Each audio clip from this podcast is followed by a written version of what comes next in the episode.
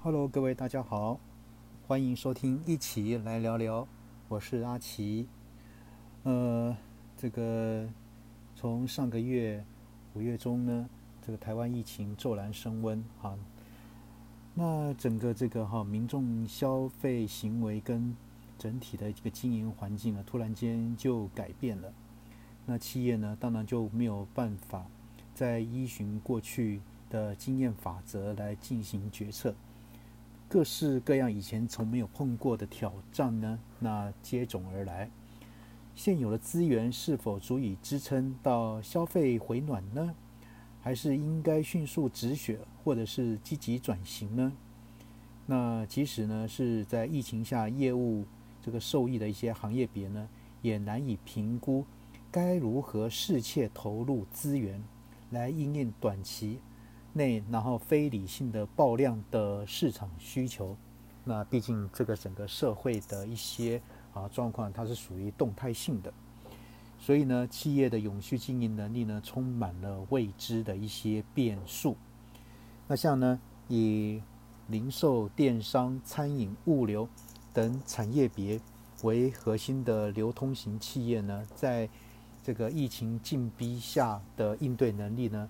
也象征的呢，台湾核心服务业行业别呢，这个强韧而富有弹性的经营实力，那当然也成为台湾社会呢，这个度过疫情管制的一个关键供应链，那支撑着民生物资、居家饮食、医疗配送等重要的一个社会命脉。那我们来看看哈，盘点台湾的零售、电商、餐饮、物流等流通型企业呢，在今年哈这个五月份营收的一个数据呢，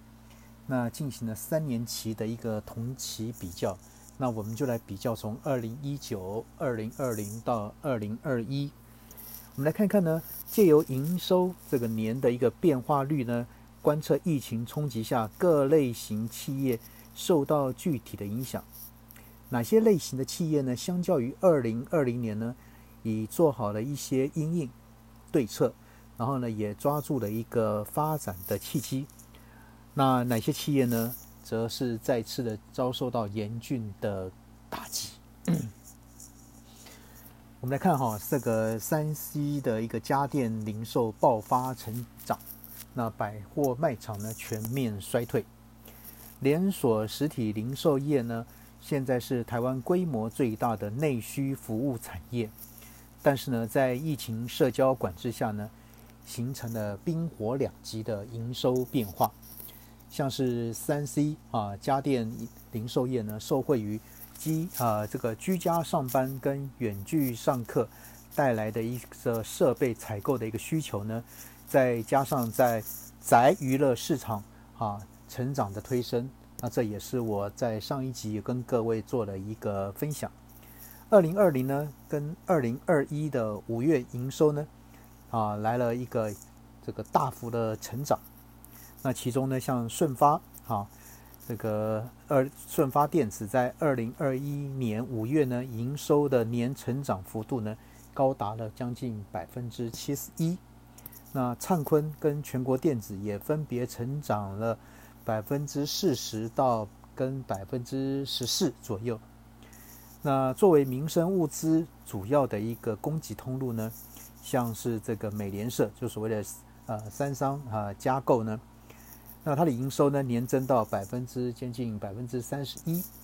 那然而一方面呢，百货卖场的营收呢却是全面陷入的一个衰退。例如呢，以轨道啊商场经营为特色的金站啊，轨道特色叫金站，这个在二零二一年的五月营收呢年减多少？将近百分之四十。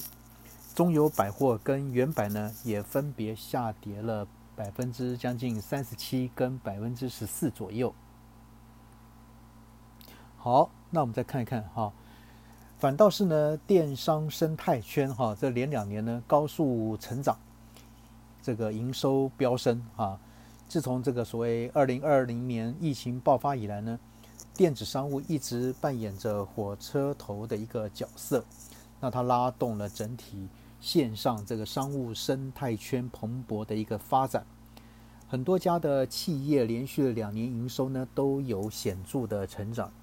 那其中像某某购物就是富邦媒啊，五月营收年增呢多少？将近百分之四十六。那东森的营收呢年增将近百分之三十四。那网络家庭就所谓的 PC Home 营收年增百分之十三。那这个呢是二零二一年五月营收成长这个 Top 三的一个哈综合电商的平台。那此外呢，像主那个 主营线上这个金流啊，主要营业是线上金流处理跟电子支付业务的这个什么欧付宝母公司，像绿界科技跟 Oh My God 啊这些公司呢，呃，五月的营收呢，跟二零二零年同期相较呢，也分别成长了五十二到四十三趴左右啊，五十二趴跟四十三趴，所以 Oh My God 也好，或是绿界科技也好呢。这个都成长的哈，这个大这个幅度都非常的大。那而在网络服务类别中呢，营收成长幅度较显著的企业呢，则是有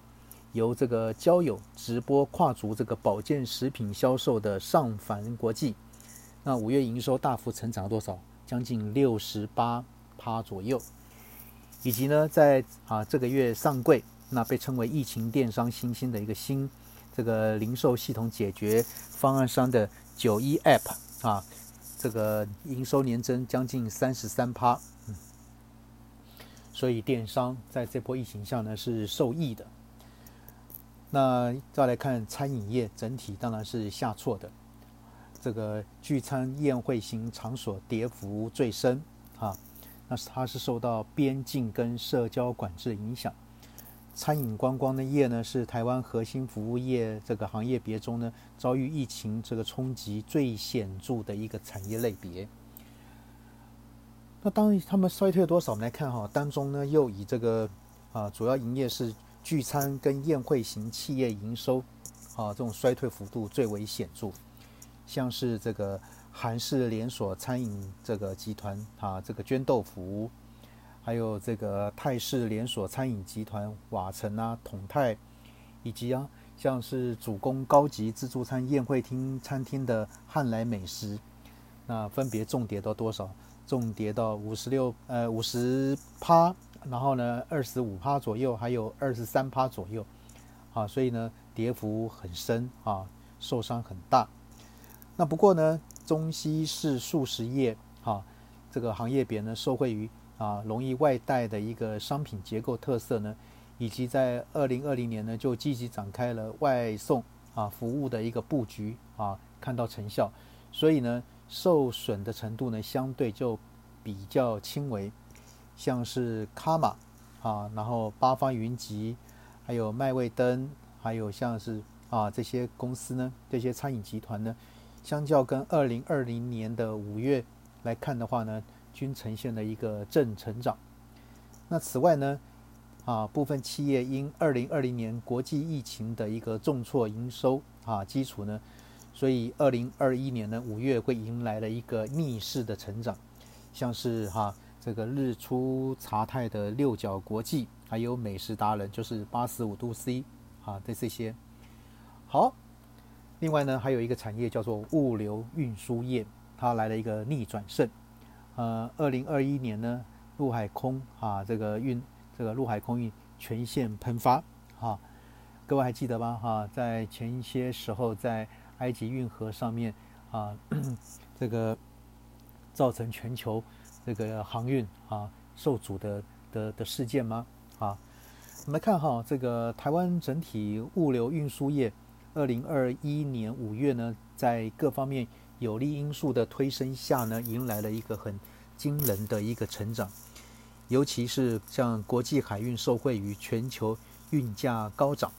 那欧美城市逐步解封，客户的一些库存呢回补急啊这个急单，引到业务量呢复苏成长推动，像是万海啊、长隆、阳明、裕民啊等等一些海运公司呢，今年五月的营收呢均成长超过了百分之百。那大型承揽业者像台啊台华啊投控啊，这个营收呢也增加了到接近百分之八十二多。那新竹物流呢，这个宅配通呢及嘉里大龙呢，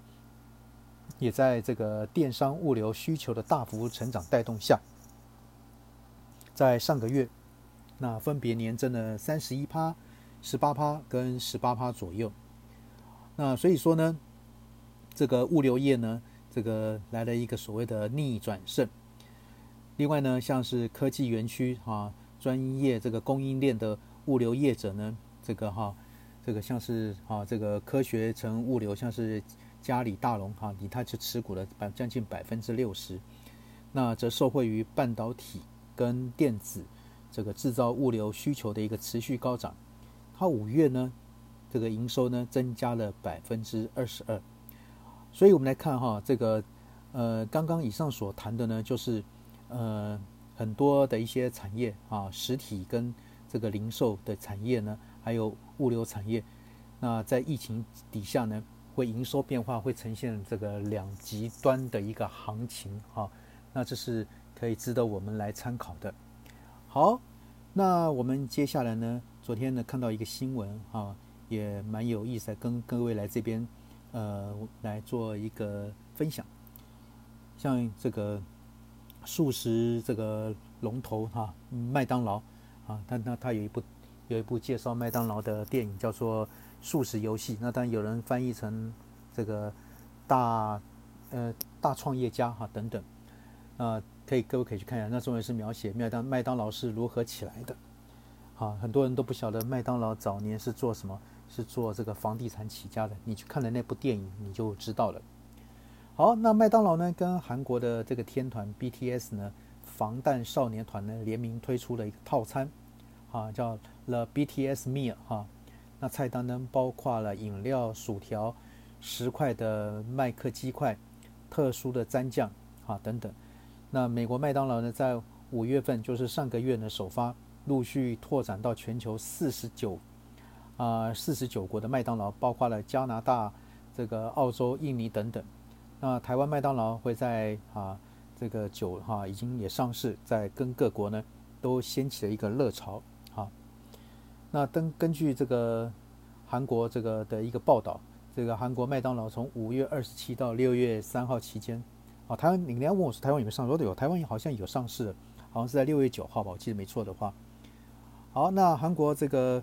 麦当劳呢，这个哈，在五月二十七到六月三号之间呢，鸡块销售量呢较前一个月成长了多少？听说出来会吓死人，两百八十三趴。好，那这在那个汉堡为主力销售的一个麦当劳，相当的一个什么罕见。那可以，因为在这个它这块这个什么套餐里面呢，菜单是什么？是饮料、薯条，还有麦克鸡块以及特殊的餐酱。可麦当劳主要是什么？主要是卖汉堡的哦。可是你看，这个销售这个鸡块销售量成长了二百分之二百八十三趴，所以呢，这是很怎么讲，很令人惊讶的一个数字。那也让人家看到，就说 BTS 哈防弹这个少年团的一个影响力。那这个英国 BBC 呢也指出，哈这个位于这个印尼雅加达的这个麦当劳收到太多啊了 BTS MEA 的一个外送订单。导致呢，这个外送人员呢塞爆分店，造成另类的一个群聚，啊，当然不利于防疫的一个政策。所以呢，雅达雅加达的这个警察局呢，还为此呢发布声明，要求这个三十二家的麦当劳分店呢暂时关闭。这个没想到效果迎来了这么大的一个哈这个回响。好，那这次联名呢是麦当劳继这个 Michael Jordan 还有这个。饶舌歌手呢，那个 Travis 那个 Travis Scott 那，还有这个雷鬼歌手啊 J Balvin 之后呢，那再次呢找上这个亚洲的一个偶像团体。那到底 BTS 有什么样的魅力，可以席卷东西方的粉丝，造成抢购风潮呢？呃，因为呢，好，我们来看一看 BTS 它打破了多项的音乐记录，那被称为这个记录少年团。这个那这个是什么？呃，韩国这是韩国偶像团体防弹少年团啊。在这个二零一八年啊，受邀这个联合国演讲的时候呢，然后他讲了一句话，就说我的心脏在九岁还是十岁的时候就停了，有意思哈。那这首那他的歌词呢是讲的说，在是二零一三年发行专辑里面所收录的歌词。那这句话呢，正是描写这个队长金南俊，又称为 R.M 的一个亲身经历。那这个队长呢，他金南俊呢，他小时候呢，曾发生过一场啊一场大病。从那次以后呢，他开始在意别人的眼光，那想要成为别人眼中期望的样样子。所以呢，他常说我扼杀自己的声音，那听从别人的声音。开始，所以开始呢，我失去了我的名字。那拯救这个金南俊的呢，是音乐啊，BTS 的伙伴，还有一路走来陪伴在旁的一个哈。这个他一些粉丝群，那这群大男孩的音乐呢，哈，那当然也很忠实的呈现了这个青春年少的烦恼啊、担忧、害怕，以及引起千千万万哈这个粉丝的一些共鸣。所以呢，他们跟粉丝的互动非常的频繁，也种下深刻的一个连结哈，才造就成如今席卷全球的 B D B T S 哈。那 B T S 各位晓得，他是在二零一三年出道。团员平均年龄才二十五岁，却已经红遍了全世界。来看看他有多红，来跟各位说一下他的一些哈获奖的经历。他二零一七到二零一九呢，连续三年获得美国告示牌音乐奖最佳社群媒体艺人奖，那击败了蝉联六年的啊贾斯汀啊小贾斯汀。OK，那二零一九年十一十一个月内呢，又获得三次美国告示牌。两百强这个专辑榜的冠军，打败了 Beatles 哈，十一个月啊，十一个月又一周啊，又一周的一个记录。另外呢，像歌曲啊《Fake Love》呢的音乐录影带呢，在 YouTube 发布呢，仅四个小时有五十五分啊，差五分钟就达到啊五个小时就达到一千万人啊，一千万人观看的一个次数，是世界最短的一个记录。那歌曲呢，《Idol》啊的音乐记。的音乐录影带呢，在 YouTube 发布呢，啊，仅四天二十三小时呢，就超过一亿啊观看的次数，那也创下这个韩国团体一个最短的记录。另外呢，在二零一八年，他受邀啊联合国大会演讲，这是韩国歌手首次啊获得这样的一个殊荣。另外呢，他在二零一八年同年哈又受邀到美国格莱啊美这个格莱美博物馆专题一个活动。那这也是韩国歌手的首首次啊，首次参与。那他是这家所属的这个 Big Hits 哈，这个一家娱乐公司哈，在二零一九年呢，营收突破五亿美元，那创下新高，较较前年成长了百分之一百六十左右。那他的净利呢，更打败了南韩啊经纪公司的三巨头 SM 啊，SM 底下有谁呢？像 Super Junior 啊，还有少女时代。另外哪个巨头呢？就是 JYP，那旗下艺人像 Twice 啊、哈 Wonder Girls 等等，还有另外一家巨头公司叫做 YG 啊，像旗下艺人有什么？有 Big Bang 呢，还有哈 Blackpink 等等这些哈，这个三个巨头。那近哈这几天这这近日来呢，这个经南韩交易所证实是准备要挂牌上市，市值超过多少？两兆韩元，约值差不多新台币将近五百亿啊。四百八十亿左右的一个哈的一个 一个价值，所以呢，哈这个那防弹少年出道呢，他初期只是以知名作曲家栽培的一个团体，所以呢，我们现在看来红到半天边的哈这个 BTS 呢，其实呢也曾经出道这个初期跑宣传，台下观众不到一百人的一个窘境，呃。根据这个 BTS 红遍全球的一个商业内幕啊，指出，就 Big Hit 啊创办人啊房石赫呢，曾是啊 JYP 啊知名的作曲家也兼制作人，后来呢自立门户，在二零零五年创立了 Big Hit 啊，二零零五巨星现在十六啊十六年，那早期呢承接了这个音乐制作啊，这个专辑发行、演艺人员的管理、宣传等相关的活动。那直到这个二零一三年呢，BTS 呢作为 Big Hit 啊，这个第一次全权的一个培训、策划、好的一个团体，然后呢正式出道。那当然啊，这个相较于 S.M 啊、J.Y.P 等这些大型娱乐公司，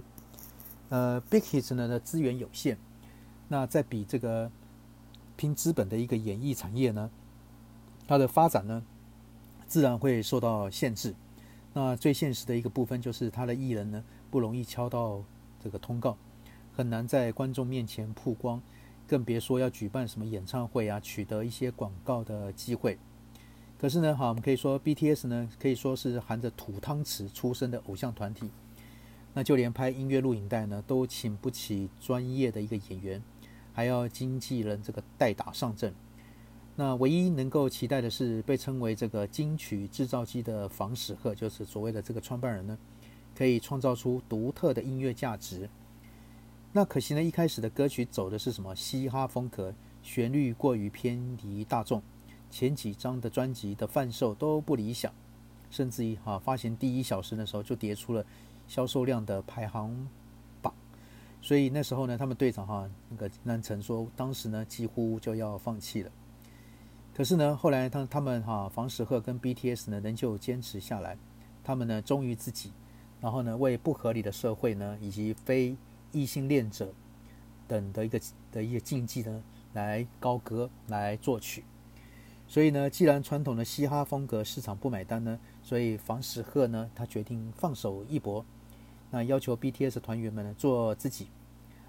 然后呢，呃，将自己的故事写到音乐里面，做自己最上啊擅长，然后最熟悉的事情。